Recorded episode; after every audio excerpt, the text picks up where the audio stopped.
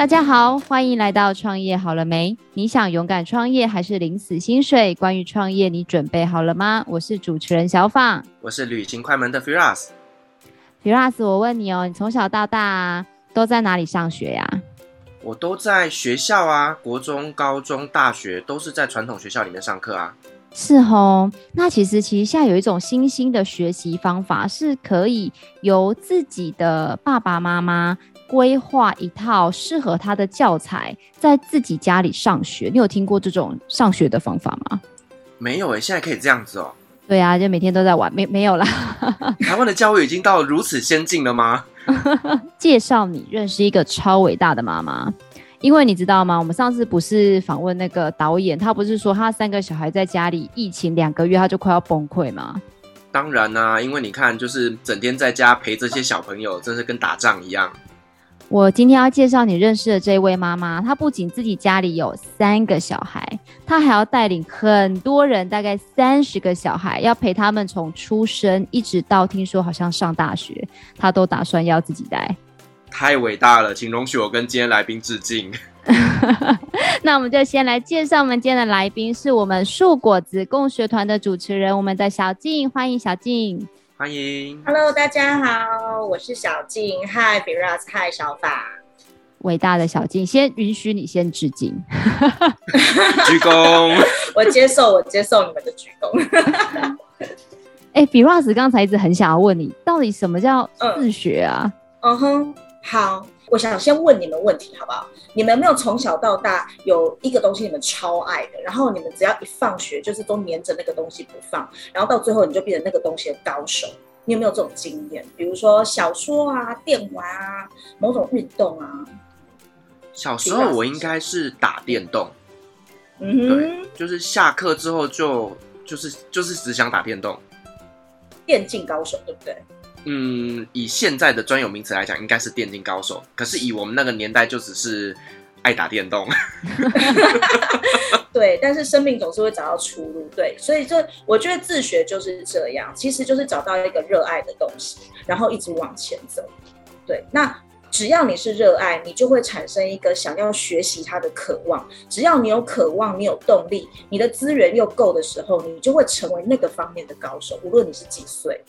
嗯，所以我想，其实自学不一定是体制内、体制外的一个区别，而是说你这一个人有没有被点燃你自学的渴望的力量，大概就是这样。所以我我们家的为什么会决定要自学，其实也是因为这样子的一个梦想，很希望孩子们他们可以在年纪越小的时候就被点燃那个自己学习的渴望，大概就是这样。嗯，这样听起来，其实我觉得真的就有点像是因材施教，因为呃，我们如果说进去了国小、国中，然后走着正常的一个教育体制来讲，很有可能每一个小朋友他被教育成是一个模样。可是呢，如果我们能够透过这样子，针对小朋友的特质、潜力及他的喜好，去给他们不同的栽培，其实反而能够发挥出最大的一个成效。对，这是其中一个角度。还有另外一个很重要的角度，就是其实儿童需要大量的时间是自由的，但在学校生活里面，其实大部分的时间没有办法让他这么自由。不是老师的错，而是群体团体就是必须要有一个建构式的时间，才有办法让大家是有秩序的往前走。对，所以我觉得，我觉得自学的有一个很大好处，就在于自由这件事情。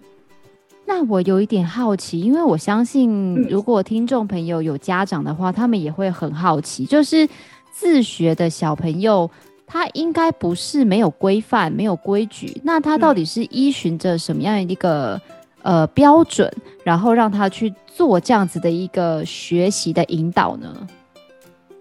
呃，其实。不要先说，我说大部分的自学家长，其实对于学习这件事情，心里一定是有图像，也有理想的，但各家不同，对，所以我们会依照这个图像跟理想去打造一个这样子的学习环境，尽可能啦，尽可能的完全，因为你知道，爸妈也都是不是完美的人嘛，对，那以我们家来说的话，我们比较希望的是孩子们，他们除了点燃自己。自己学习的热情跟渴望之外，我们也很希望可以让他们从小的时候就培养独立自主跟能够沟通的能力。所以我有去呃受蒙特梭利教育的训练，也就是要帮助孩子们让让我自己知道他几岁的时候能够做到什么程度，称为这个年纪所能做到的独立。那我就帮助他们，给他们这个环境，让他们去渐渐的往这个方向前进。这是这是我们家的图像，对。那也有别家的图像，是他们认为孩子在年纪小的时候就应该要读经典。所以他们就会去读中国的经典，去背经典。那也有一些家庭，他们的图像是他们认为孩子小时候要阅历丰富，所以他们就带着孩子去世界各地呀、或去台湾各地做深度的旅游，或者是深度的服务等等。对，所以其实自学没有一个一定的样子，就看各家你心里面的理想是什么，那我们就是慢慢的把它打造完成出来，这样。好，那我想问一个问题哦，就是呢，当你的身份扮演的时候，同时是妈妈也是老师的时候，会不会有一些什么样的冲突啊？因为像我知道以前呃，我们都会有一句话叫做“一子而教”嘛，就是让自己的小孩给别人去教，这样子才能够不会因为亲情的羁绊而去造成一些不敢去要求啦，或者是怕过度的教育等等的。那这一块你在角色扮演上你怎么去平衡呢？哦，谢谢你的提问。嗯，我我我觉得我想要分两个部分来说，易者易子而结论来说，易子而教绝对是一个必须要做的事情，对。但是妈妈父母成为老师，这也不会是矛盾的事，对。那怎么样不矛盾？其实以我们家自己的经验来说，我们孩子从出生，我就是他的老师了，所以他不不会觉得我是老师这件事情很奇怪，对。我他从出生我就在教导他。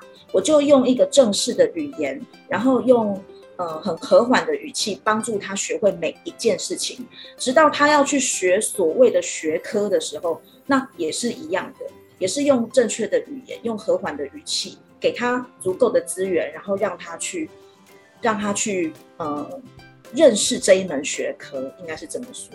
对，所以在我们家，妈妈或爸爸是老师这件事情，对孩子来讲没有太大的困难。对，那另外一方面，的确有些东西是我们教不动、教不得，或者是我们的资源不够，你可能是我我的能力不足，或者是我不知道要怎么样去跟我的孩子好好的带他走进这一个学科里面。那易子而教就是一定必必要的事情。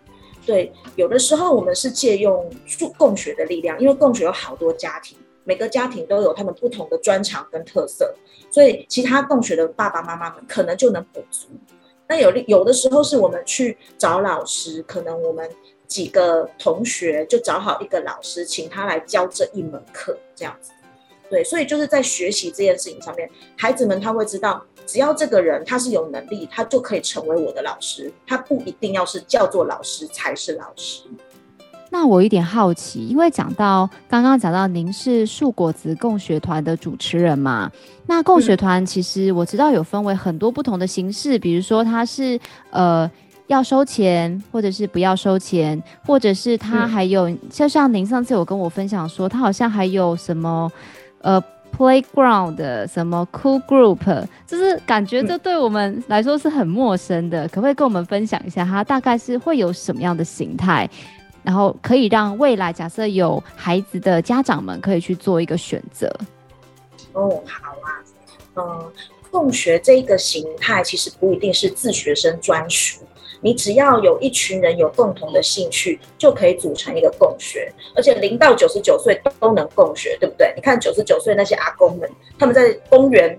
每天孜孜酷酷的下棋，那也是一种共学，而且真的可以学到很专精。这样，对，所以只要你是有共同志趣、共同喜好，而且你们可以达成某种共同的约定跟互惠互利的关系，它就能够是共学。对，那以我们儿童的共学来说的话呢，呃，可以大大致上有几种。我我现在可以先分享学龄前的。因为学龄前跟学龄后是完全不一样的面貌。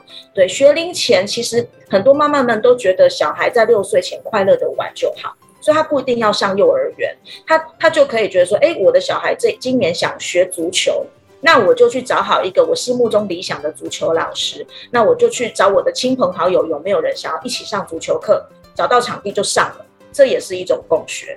对，这个叫做比较才艺性的学习类型的共学。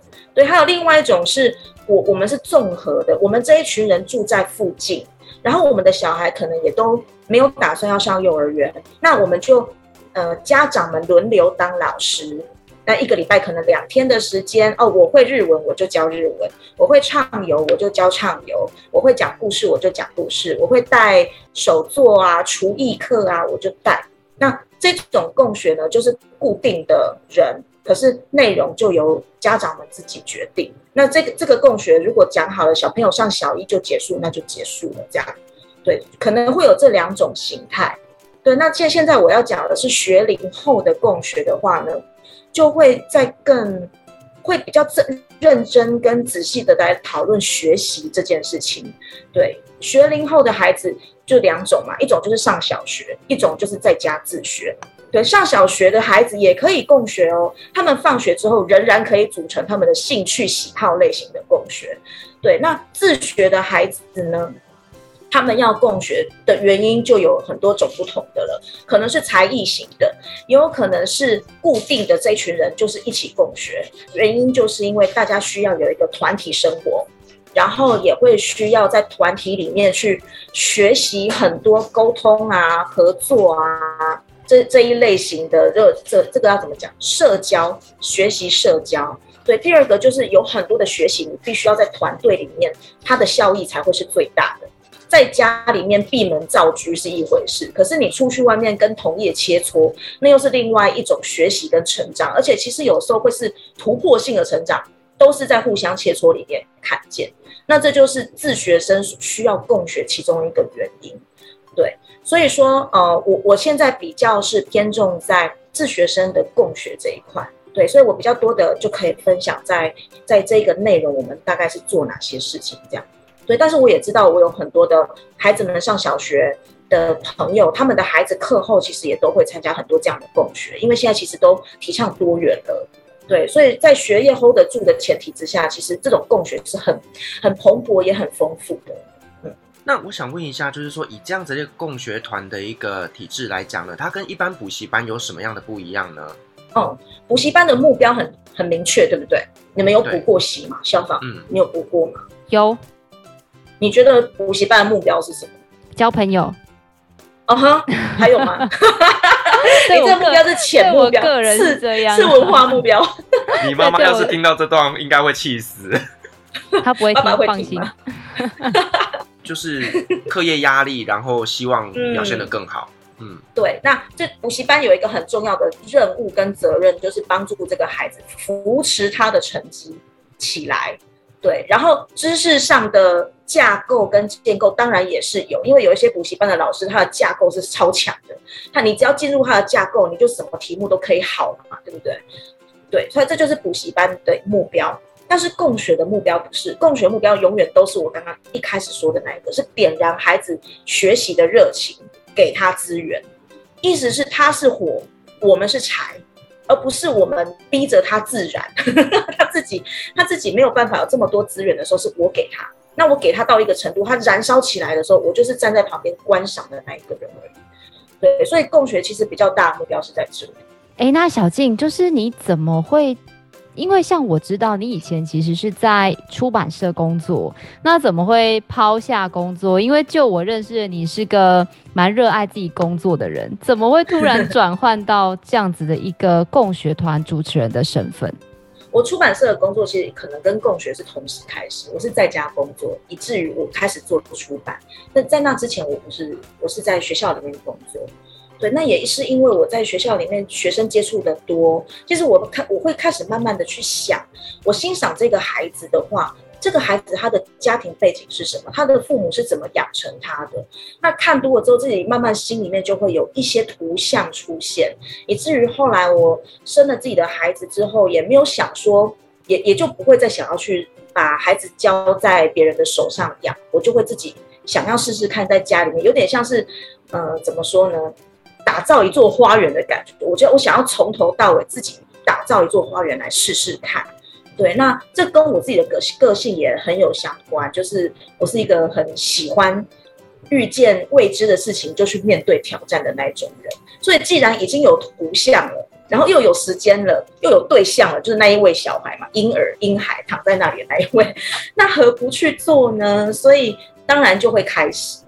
对，那其实过程当中也不是一开始就决定要自学加共学，没有。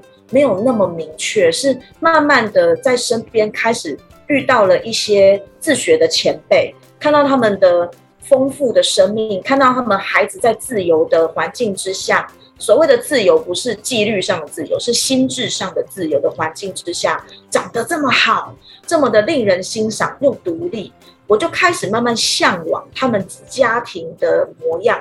然后去请教之后，才发现哦，原来是家里面自学，然后再加上一个共学团这样子的模式，去帮助这些孩子形成这样子的样貌。对，所以我才开始慢慢的往这个方向走的。然后我觉得，其实走到后来，走到现在，我觉得对我来讲，自学也算是我的一个职业吧，也不一定是职业，是志业，算是志向。对，是很理想中。我可以去为他努力，跟为他投注精神的一个的一个领域。好，那我想再问一个问题哦，就是我们一般来讲，我们知道台湾现在是十二年的国民基本教育嘛，那所以说我们使用这样的一个自学的部分，嗯、我们有呃，是政府那边是有什么样的一个申请的方法，或者是说怎么样的方式，让我们的小朋友也拥有同样的资格呢？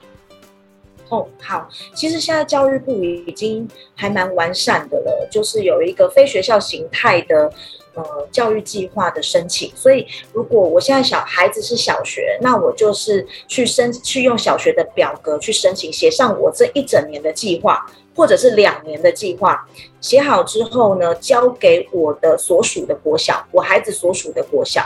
所属的国小，他们会负责审核，然后也会负责去面谈我们家长，确认这个孩子在家里真的有得到教育的权利。对，那每个县市的规定也不太一样，可能有一些县市他会到家里面去家访，有一些县市他是要求你做年度报告，有一些县市是要求小孩上台做年度报告，都不一定。总而言之，他们是在一个可以自由申请。然后他们是在一个有审核资格跟有有有这个叫做监监管的状态之下，然后让我们在家里面给孩子们教育，这样这样子的状态可以到高中毕业。对，那他需要有什么样？可能小朋友需要通过什么样的考试，或者是什么样的考核来验证他有符合这个十二年基本教育的一个资格吗？如果你没有要升学，就不用。如果这个孩子他在国中或高中决定自己以后要当医生，他就必须取得医生证照，而医生证照必须他要考上医学院，他慢慢的累积跟训练才能得到，那他就要去考高三升大学一年级的那些考试，那他就要去读书，就是成为一般的学子这样子。对，当然现在也是有很多多元的管道入学，但是他如果一旦确定志向，他就要他就要玩那个游戏规则的意思。嗯，那如果说他可能呢找到自己人生的方向，那没有打算继续升学的话，那其实这样他就不需要再去经过这个考试来验证他有没有符合这个资格。对对，没有错。哦，好好好，那这样我了解了。哎，那小静，我想要跟您请教一个问题，就是您之前好像有跟我分享过，就是。对于共学这件事，也是有很多除了家长无师自通之外，也是有一些既定的体系可以去遵循的。像你选择的是蒙特梭利这样的教育方式，其实这个词很常听到，但是真的不太知道他在做什么。你可以跟我们分享一下吗？好，呃，蒙特梭利女士她是意大利的第一位医生，对，那她她是在。啊，观察了很多孩子之后，发现孩子有很多的共同点，比如说孩子们应该是说人类有几个特定的倾向，比如说有秩序感的倾向，然后有重复到精确的倾向，或者是有分享交流的倾向等等。他就运用这些人类的倾向，再加上他对孩子、儿童每一个年纪不同的敏感期的观察，然后去形成了他的教育体系。所以他希望孩子们能够在一个被大人打造好的、适合儿童的环境里面，让儿童自然的生长，长出一个独立自主又带有学习能力的样子。这是他的教育的理念。那他的教育是从零岁到十八岁，他都有他的每一个阶段，觉得孩子们应该要去做到的事情，跟适合孩子们的教育形态。对，那我我们的共学呢，才在四五年前刚开始的时候，所有的小孩都是学龄前，所以我们就是尝试着用蒙特梭利女士她的零到六岁的教育来陪伴这一群孩子长大。那现在这一群孩子已经几乎是升小一到小三了。对，所以我们现在正在努力的去建构蒙特梭利小学的理念，在共学里面。对，因为毕竟大部分蒙特梭利的教育都是在学校里面完成的，而不是在家庭里面，也不是在共学里面。所以其实对我们来讲是很新的尝试，可能是没有没有太多的范例可以看，我们必须要去呃有足够的专业之外。我们还要有足够的想象力跟执行力，然后去都去试试看，试到现在这样，对，所以其实呃，我我们到现在为止，我们仍然确立我们的共学就是以蒙特梭利的精神跟教育在继续往前走。但是小学的样貌完整的情况是怎么样？其实我们也都还在摸索中，没有办法去告诉你一个很完全、很百分之百的全貌这样。嗯，那小金，我想问一下，就是刚刚呢，我们有提到，就是说我们必须可能呃提出我们的一个呃教育的一个规划，去跟学校提出这样一个申请嘛，哈。那像我们在规划这样的课程来讲，嗯，如果说像我们都不是老师背景出身的，我们要怎么样去找到适合的一个教案来提供给小朋友呢？其实最重要的还是回到你自己，你想给孩子什么？像有一些爸爸，他们就是那种体育爸爸，他们就爱爬山。爱露营的爸爸，那他就从他的热爱里面去带着孩子走进这一个领域，然后在这个领域里面去学到这个领域能学到的东西，例如，例如如何去帮自己做好一个三天两夜爬小山的行程规划，跟如何帮自己做好一个一个星期爬大山的规划，你行前要怎么训练自己的体能，那这就会成为你的一门学科，叫做体育课，对。所以说，其实都要从自己开始，然后自己的热爱跟自己的资源，还有再来就加上孩子的热爱跟孩子他渴望想要学到的是什么东西，整个综合的来看，我们就能去形成我们的计划。那我很好奇耶，因为就像一开场讲的嘛，就是我的小朋友如果选择了传统教育，那其实我就是时间到把他送去学校，时间到把他接回来。嗯但是刚才听你在描述这个共学的过程，好像听起来家长需要参与的程度是很高的，对不对？对。通常我身为一个家长，我在孩子去参加这个共学的过程中，我会需要做些什么？好，如果是你是自学生的家长，然后你又想要参加共学的话，那可能你的参与程度要非常的高，对。有一般是两种，一一种就是家长自己当老师，另外一种就是家长找老师。对，那无论是哪一种，其实我觉得都是费心力的，因为家长自己找老师，你就是要自己去备课嘛。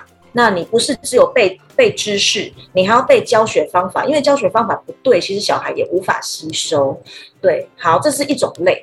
可是另外一种类是你去找老师，你也要找到确定这个老师是适合的嘛，然后也要做亲子沟通。老师会给作业，回家也是得帮忙看着他们写作业，然后作业也不能就是写得乱七八糟，你还是要有一定的品质。所以其实我觉得，无论你选选择成为哪一种家长，只要是家长，都是需要付出很多的心血的。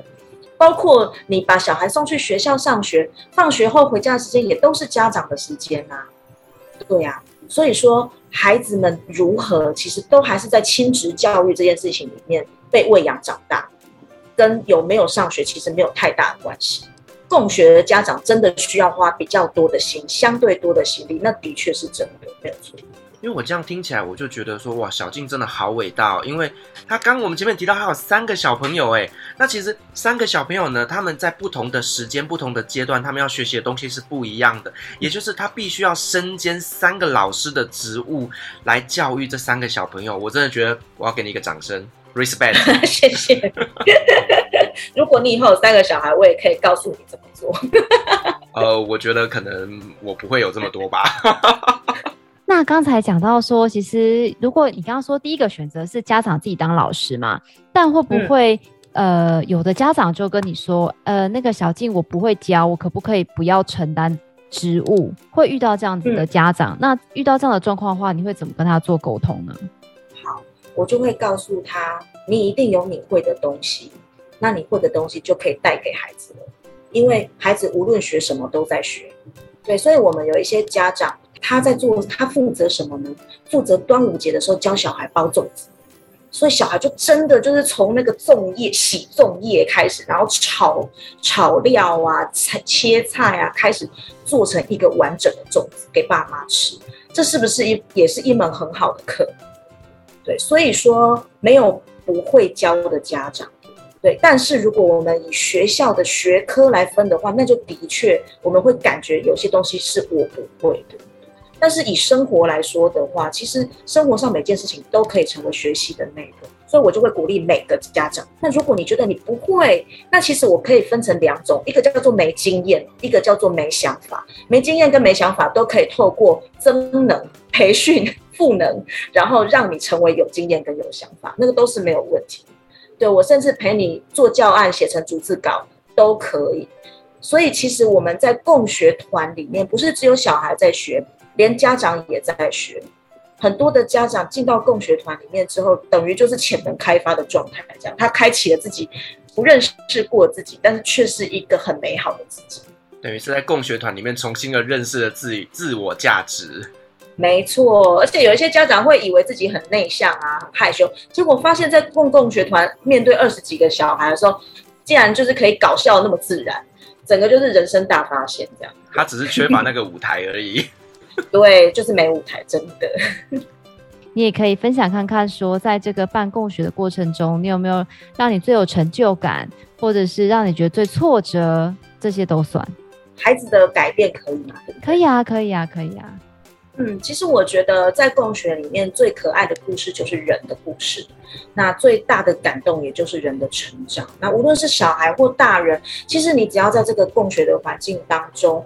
都是在一个成长的状态，对，就比如说我们有一个共学的孩子，哈，他其实他是一个很木讷，但是很善良的孩子。那他的木讷其实常常容易造成一些误会，他又不太知道要怎么样为自己解释。那常常常他就是，嗯，那些误会加误会，误会加误会叠上去之后呢，他就都压在他心里面，然后他所以他就会形成他一个很习惯的习惯的个性，叫做突然之间的爆炸。那他爆炸那瞬间，大家全部的都会吓坏，连孩子都吓坏，不知道要怎么跟他对话嘛。那他一爆炸，他可能就是哭着把自己关在某个房间里面啊，拳打脚踢东西这样子，或自己。对，所以他刚开始来共学的时候，其实我们大家也都会觉得，嗯，这个孩子要怎么办？他他的人际会不会有问题？他什么什么有没有问题？爸爸妈妈也会开始检讨自己啊，原生家庭都拿出来排列了一顿这样，但。其实我觉得在共学面有一个很大的氛围，就是盼望跟祝福。所以每一次这个孩子他的爆炸之后呢，他打开门的那瞬间，永远都会有人在外面等他，不会是只有他的爸爸妈妈，还有他的朋友。刚刚被他吓到的那些朋友，全部都知道他只是难过，他只是生气，但他还是我们的朋友。他就在那样一次又一次的打开门，看见朋友，打开门看见父母。出来的都是祝福，就这样几年过后，其实这个孩子也小学了，他现在成为一个很尽责、很沉稳，而且看待弟弟妹妹有什么错处啊、什么任性的地方，他都是温柔的微笑对待他们。对，所以我觉得其实他就很像是一棵小树，以前的人不知道那是什么树，无以明之，但是他就是慢慢被灌溉，灌溉到了现在，他成为一棵。嗯，再长高一点的树，它有一点点的叶子可以硬庇下面的弟弟妹妹的时候，它是很不吝惜它的力量的。因为他就是曾经被这样爱长大。对，我觉得就这几年看着，其实还有很多孩子都是这样慢慢的被建造起来，就包包括我自己的女儿也是，就我们家的我们家的有一位女孩，她其实是很害怕水。他只要下水游泳，他就会觉得无比的恐惧，因为他踩不到底。有些人对于踩不到底是没有任何恐惧感，他喜欢探索。但是有一些人踩不到底，他就会就是无端的恐惧，全身僵硬。但是刚好我们共学里面有一个家庭是他的好朋友，这个家庭他们就是简直就是住在水里面的状态，这样就是女儿是那个美人鱼出生就美人鱼的状态。他们就很热情，然后也很愿意跟我们分享很多跟海有关的知识。然后我们只要是夏天，他们就一周一周的找很多景点带我们去，然后我们就共学的孩子一起去到某一个海海域，大家在那边一起探索。那当然，我女儿也是一个僵，就是在那边僵硬的状态。可是呢，他的朋友们就会借他装备啊，然后告诉他：“我跟你讲，我刚刚在那边发现了什么鱼，你要不要去看看？”那就这样慢慢慢慢的一周又一周，一周又一周。然后我女儿到现在，她就敢在海海里面，然后带着她自己的装备去探索了。对，所以就是整个过程，我们在旁边看，我们也会很感谢那些小孩，因为这是我们父母做不到的事情。我再怎么跟他说，你就下去就好了啦。可是对他来讲，那就是一个万丈深渊啊。对，但是他的朋友在旁边陪他，带着他，然后一直很有耐心的接纳他的各种僵硬的时候，我们在旁边看都觉得很感人。所以就是，其实每个孩子都有一个被这样子被接纳跟被建造起来的过程。如果我们共学二十几个孩子，真的每个人都有这样子的故事。对，说不完。其实我觉得听得很感动哎。可是就像我自己好了，我可能未来也是会有，会是一个小朋友的妈妈嘛。但像我自己工作又很忙碌，嗯、你是怎么样去平衡这种工作跟小孩之间的一个时间？这个其实我一直非常的想要问你。OK，好。对，首先时时间是一定要区隔，另外一个就是。父母自己本身的情绪的稳定和言语上面的一致性，我觉得对孩子来讲，这个也是很重要的。就是说，我们可以陪伴孩子的时间很少，但是我们在那一些陪伴的时间里面的每分每秒，我们都能够给他一个很完整的、很黄金的陪伴。那个质感只要好，其实时间长短不是太大的问题。对，那。那我会觉得说，有一个很重要的重点，就是我们要让孩子知道时间感跟情境，从小就知道。例如，他们从小就会知道妈妈这个时间是在工作，那工作的时间我是什么样子，跟我会教育他，他们可以是什么样子。例如，妈妈在工作的时候要跟妈妈说话，先问过我，那我们就在日常生活当中无数次的练习这件事情，先问过我。对，好，他们都学会先问过我了。那其实我工作起来，我就不会觉得一直被他们打扰嘛。对，第二个就是妈妈在工作的时候，你们吵架可以怎么样沟通的能力？对，所以当当我训练他们能够独立的去三四个小时都不要来不要来吵我的话，其实我就有一个一长段的时间，我可以非常专心的工作。对，那等我工作完回过头来，我有两三个小时时间跟他们在一起的时候，我就可以想好这两三个小时我要跟他们一起做什么。对，那他们也会感到非常的满足。对，所以我觉得应该是一种合作关系吧，让他知道说，你在这个家里面，你有你也有可以照顾我的地方，就是你把你自己照顾好，让我完成我该做的事情。对，那我也能够加倍的去陪伴你跟跟照顾你，就是因为。我也，我也，我也被你照顾了，因为我在我工作的时候，我看见你很成熟，你也很稳定的，在我们等于是用无声的彼此陪伴这样，对，所以我觉得其实要怎么样很忙碌的工作，然后又陪伴到孩子，其实我觉得前面还是要有一个比较长的时间去帮助孩子有安全感，然后又有能力去独处跟处理一些。手足之间的诶冲突啊，就是社交问题这样。对，哎，这听起来真的很不容易耶，等于是说小朋友在很小的时候，我们就教会他尊重这两个字，哦，让他们呢不只是尊重自己的呃手足，同时也是尊重妈妈，然后尊重每一个人的时间。所以呢，透过这样子，你的时间才能够得到一个平衡。对，这很重要。对，而且其实小孩是学得懂的。那当然，前提是我们要很容许我们自己在一个混乱的状态下工作。就是我们不可能穿的美美的，拿着一杯咖啡，然后一个电脑打开，然后听着音乐就开始工作，就没有这个情境这样。我们必须要先知道，跟小孩在一起又要工作，就是妈妈一定是非常灰头土脸，而且是加倍疲累。但是我们要有一个盼望，就是我们有一天一定能够训练他们到我们彼此之间是彼此陪伴着，你完成你的，我完成我们的，我们一起工作这样子的情况。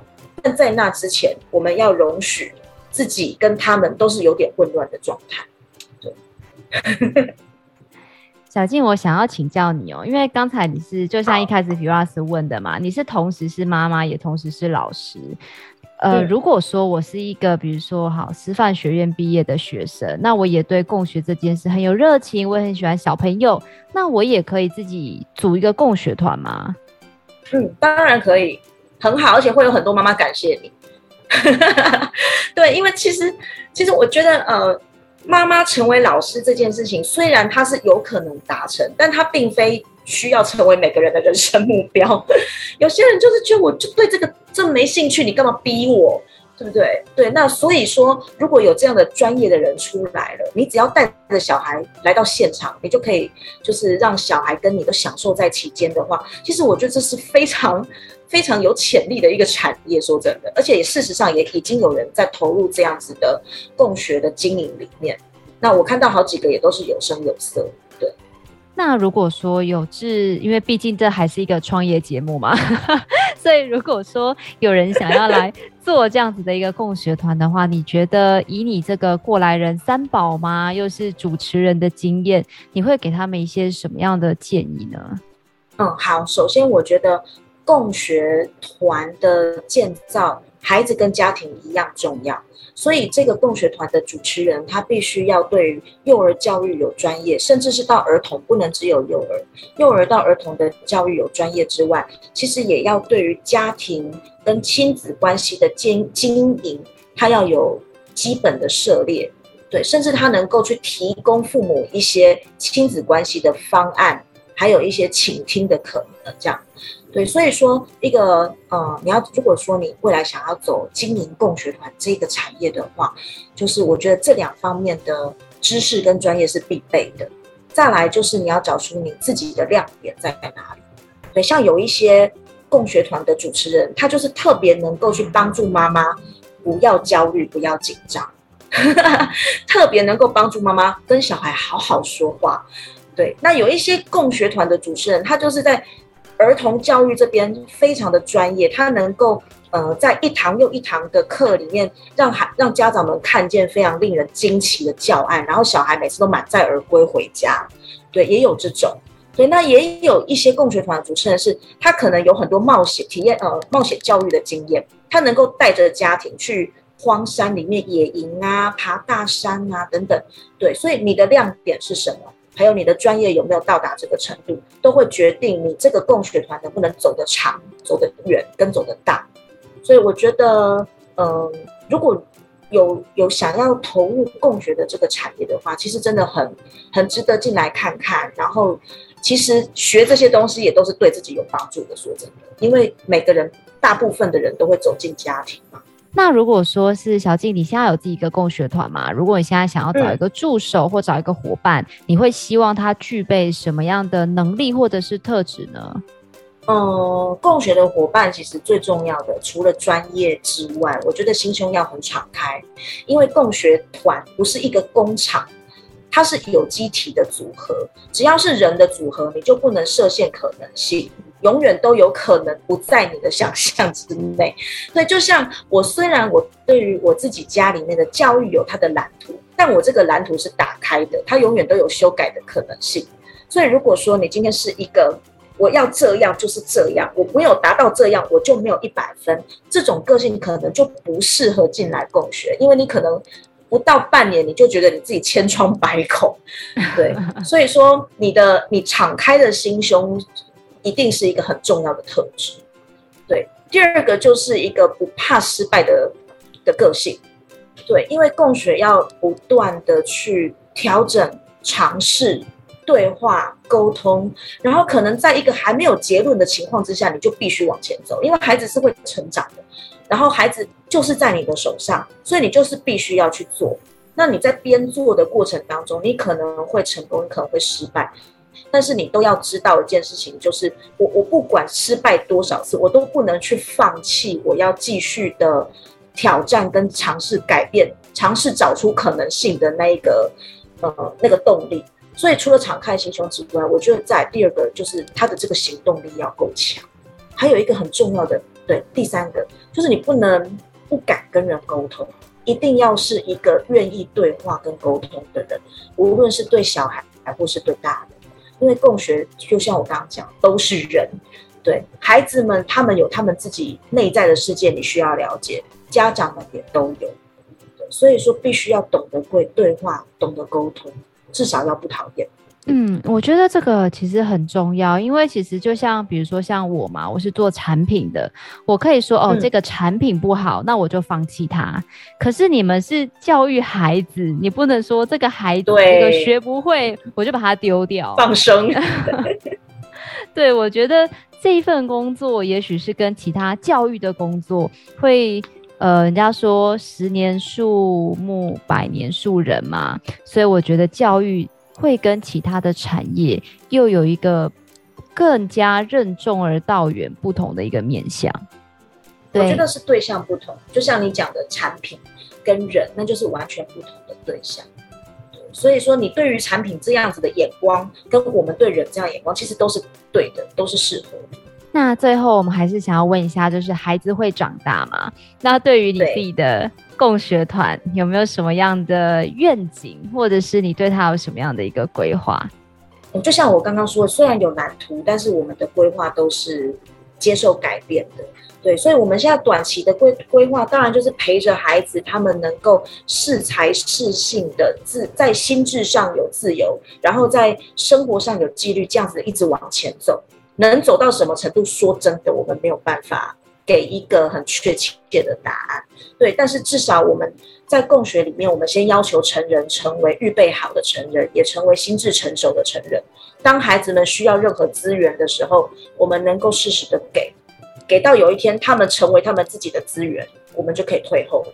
对，就大概就是这样吧。嗯，如果要说一个未来的图像，我希望就是。孩子们成长到有一天，我们跟他们一起工作，然后为这个世界做出我们能做的贡献。对，好，那如果说要讲一个心目中的图像的话，我觉得其实共学就很像一座花园，那我们成人就很像是园丁。如果园丁们的专业够，又够勤劳。然后对这一座花园的爱又够深的话，其实，在这一座花园里面，它会有很多的可能性，各种花、各种树木、草，它们都能在不同的季节有它们不同的美好的丰盛的面貌。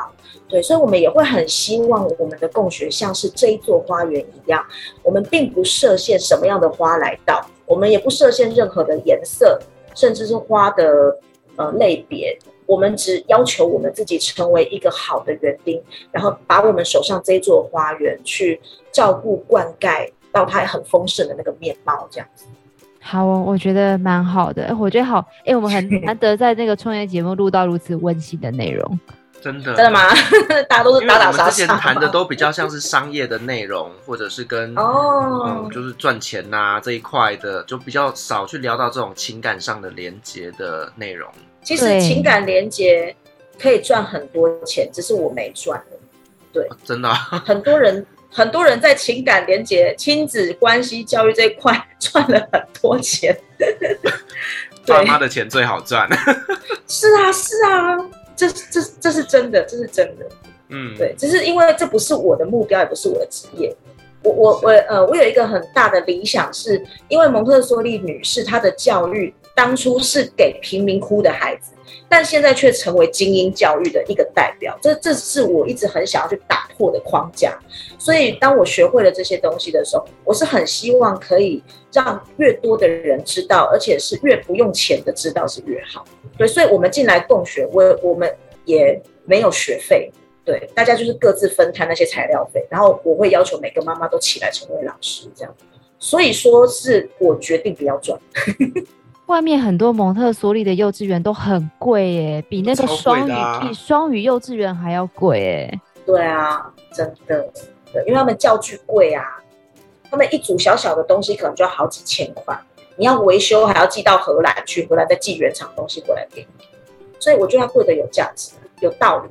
不能说不一定有价值，有道理，对对，所以我们还是鼓励，如果说对于幼教产业有兴趣的年轻人，其实除了原本的这些学校，或者是我们所谓的补习班，也许我们的共学产业也是现在在这个社会高压社会下，很多不失为很多家长一个新的一个选择。对，的确是。有没有一些粉丝专业或者是什么样的连接，可以让呃有兴趣的听众可以跟您做联系呢？我没有粉丝专业耶，还是说有兴趣的找小访？有兴趣的找他，我放他个人脸书。我因为我在外面有开一些讲座，所以我会有一些公开的文章，就我顶多就这样而已。